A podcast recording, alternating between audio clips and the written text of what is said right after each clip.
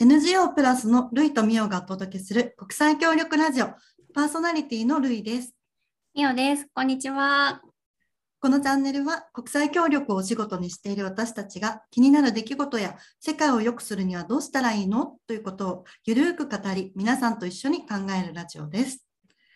えー今日はメタファシリテーションってあるじゃないですか。うんうん。国際協力の NGO とか、まあ、現場で働いてるとメタファシリテーションってどうなんだろうみんながみんな勉強するわけじゃないとは思うんですけど結構勉強したり本読んだりとかしてる人多いんじゃないかなと思っていて、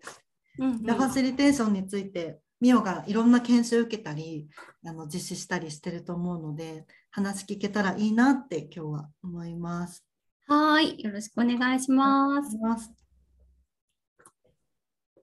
ゃあメタファシリテーション。なんか、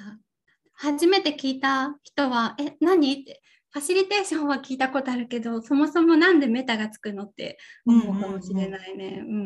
ん。なんかメタっていうのは、あのメタ認知とかよくあの聞くかもしれないんですけど、うん。客観的にとか一歩引いてっていう意味合いがあって、俯瞰する感じだよね。あそうそうそう。なんか自分が相手に話しているその姿をなんか斜め上ぐらいからこう見つめながら客観的にこうファシリテーションしていくっていう意味合いがメタファシリテーションっていうネーミングに込められてるんですね。うんうん。ですね。でなんかメタファシリテーションってなんかどんなものかって一言で説明するのがちょっと難しいんだけど そうだよ。ね いくつかこうエッセンスみたいなものを挙げるとすると、と例えば、えっと、一つはあの事実だけを聞いていくっていうのがあるんですね。うんうん。事実だけ？どんどんなやつだろう？事実事実の反対って事実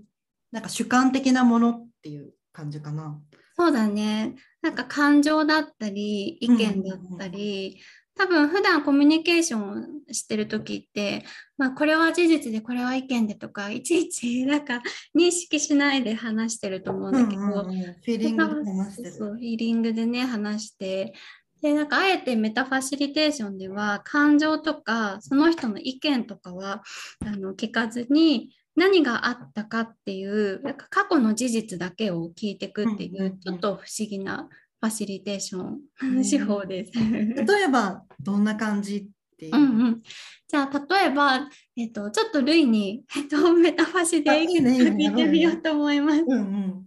はい。じゃあ、えっとね、じゃあ、ルイはいつも朝ごはん何食べてる？私はいつもは、まあ、食べないかパンかな。ううん、食べないかパン。なるほど、なるほど。はい。じゃあ、この今、えっと、質問したのが、まあ、よくあるあの聞き方というか、うんうんうん、気軽な会話だと思う何食べてるみたいな。そう何が好きみたいな。そうだね。うんうんうん。これは事実そうだね。これは事事実なのか。うん。とね、これは意見とかあの感情に近くて、うんうんうんメタファシで聞くとどうなるかっていうと、えっと、ルイは今朝何食べた？今朝はパンと、えっと、カフェラテ、うんうんうんうん。が朝ごはん。なるほど。あ、結構合ってるね。じゃあ、昨日は何を食べましたか？えっとね、昨日は、昨日は食べてないかな。うん、食べてない。なるほど。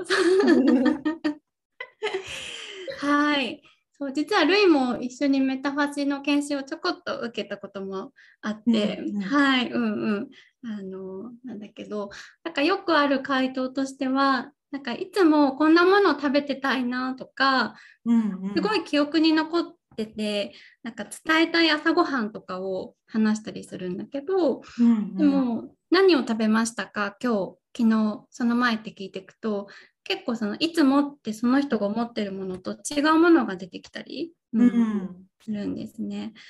なのであのこれは簡単な例なんですけども例えば国際協力の現場でもこのファシリテーションの仕方ってよく使えて、うんうんやっぱ現場に入ってとあなた？もしくはあなたたちのお困りごとは何ですかとかニーズは何ですかっていう、なんか聞き方をメタファシリテーションで絶対しなくて、うんうん。うんうん、結構さ聞きたくなっちゃう聞き方だもんね多分。その何かをさ支援したいなと思った時にどんなこと困ってますかとか何が必要ですかとか。でうん。聞いて、これが困ってるこれが必要これをくださいって言われたやつを差し出すみたいなうん、のって、そうだね。なんかやりたくなっちゃう、うん、うんうん、ものよくあるパターンなのかなと思うけどそれはダメっていうちょっと違うってことでねメタファシ的には。そうだね。それは、なんか、何が欲しいですかって聞かれて、相手がその時欲しいなって思っているものが出てくる。だけどうんうん。なんか事実だと、実はそうじゃないかもしれなくて、うん。例えばなんだけど、えっと、何が欲しいですかって聞いて、井戸が欲しいですっていうふうに答えた。あじゃあ井戸ですね、分かりました。じゃあ井戸掘るプロジェクトありますって言って掘ったとしても、実はその井戸はすぐ使われなくなってしまったり、なんか本当に必要なものではなかったりうん。するんだよね。うんうんで例えば、えっと井戸が欲しいって言われた時にメタファシリテーションだと何ていうふうに切り返すかというとと水はどこから汲んでますかとか、うんうんうんうん。あとは誰が汲みに行きましたかとか。うんうん昨日水を汲みに行った村人は何人いましたかとかうん。うんここから歩いて何分ですかとかうんなんか聞いていくと、実は使える井戸がまだたくさん村の中にあったり、綺麗な水源が近くにあったりとか、うんうんうん。あとは、なんか汲みに行く人が特定の子供とか女性だったりっていうところが見えてきて、なんか課題は井戸じゃなくて役割分担とか、なんか別のとこにあるっていうのが見えてきたりするっていう、うんうん。なんかそういうこうあの利点もメタファシリテーションにはあるかな。うん。うん。なるほどなるほど。なんか支援を必要としてる人のこう主観的なところだけじゃなくって事実を聞いていくことで本当の状況が見えてくるみたいなうんうんうん、そうだね。なんかメタファシリテーションだと、となんか空中戦と地上戦みたいななんかうんうん。比喩があるんだけど、あの何が欲しいですかとか、あなたはどう思ってますかとかっていうなんか意見とかこう感情とかでこう話をしていくと、なんかどっかで噛み合わなくなってしまったりするんだけど、なんか過去の事実を相手に思い出してもらうっていうのをどんどんこう深めていくとなんか本当に何が課題なのかっていうのが見えてくる。うんううんうんんうんうんなるほどね。なんかあのプラスの現場でもメタファシリテーションこうなるべく使おうとしてると思うんだけど、まあ、なんかメタファシって勉強しただけだと使えないところがあるじゃん。実際にたくさん実践しないと自分が上手な質問を出せないみたいな。うんなんか質問が思いつかないとかその時その時に上手な質問を切り返せないみたいな。だからすごい実践が必要なんだろうなと思うんだけど、あの来てくれたんだよね。メタファシリテーションの専門家の人がねケニアまで。そうそうなんですよ、ね。ありがたいですようん。ね。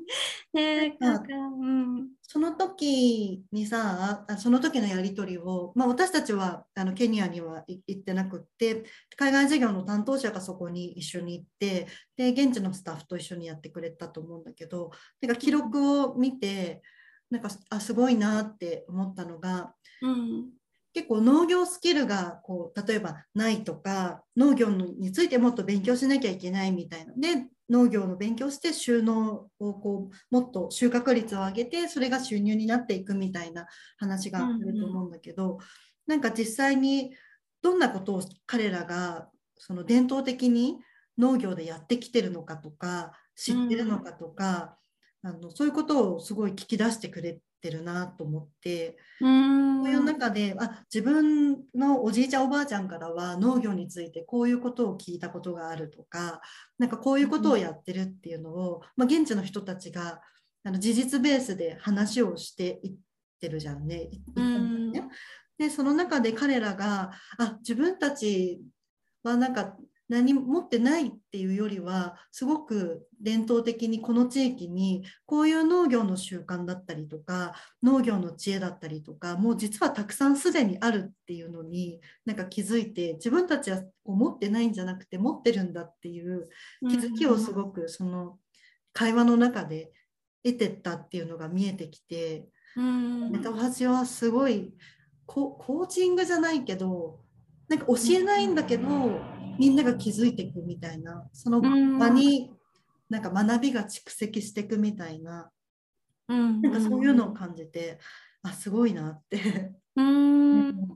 でまさにメタファシリテーションって、まあ、事実を聞いていった先に何があるかっていうと、まあ、今ルイが言ってくれたみたいになんか相手が自分でふと気がつく、うんうんうん、でなんか人から言われたことは実践しないことも多いけど自分で気づいたことは実践するっていうのがメタファシリテーションの なんかポリシーの一つで、うん、うん、なんか自分で気づく力に気づくっていうところとかあとなんか伝統的な農業の話だとなんかそれを事実質問をに答えていく中でその地域のあの質問された人がなんか自己肯定感を得ていくっていうか、うんうんうん、自分たちが本来持ってる経験とか知恵とかに気づいてあなんか自分たちも力があるんだっていうふうに思える、うんうん、なんかそこもメタファシリテーションの大きな一つの,、うんうん、あのすごいところかなって思うね。うんうんうん、ちなみにこのメタファシリテーションを国際協力の仕事してる人たちがなんか勉強したいなとかちょっとかじってみたいなと思った時にどうしたらいいかっていう。そうですね、えっと、一つは本があってこのメタファシリテーションの手法を編み出したのが、村の未来さんっていう国際協力の NGO の、まあ、創始者のあのお二方でそれが今体系化されて書籍になってるんだよね。で、えっと、ちょっとタイトル長いんだけど、えっと、途上国の人々との話し方国際協力メタファシリテーションの手法っていうあのすごい分厚い本が出てて、でもこれ読むとすごく体系化されててあの分かりやすいしあなんか自分たちでも使えそうだなってイメージが湧くかな。であとはなんか本格的にこう実践して使いこなしてみたいっていう人は村の未来さんのホームページに行くとあの全国であのメタファシリテーションの研修をたくさんあのやってるので、うんうんうん、ここにあの応募して参加してみるとの実践的なスキルもつくんじゃないかなと思います。うんうんうん、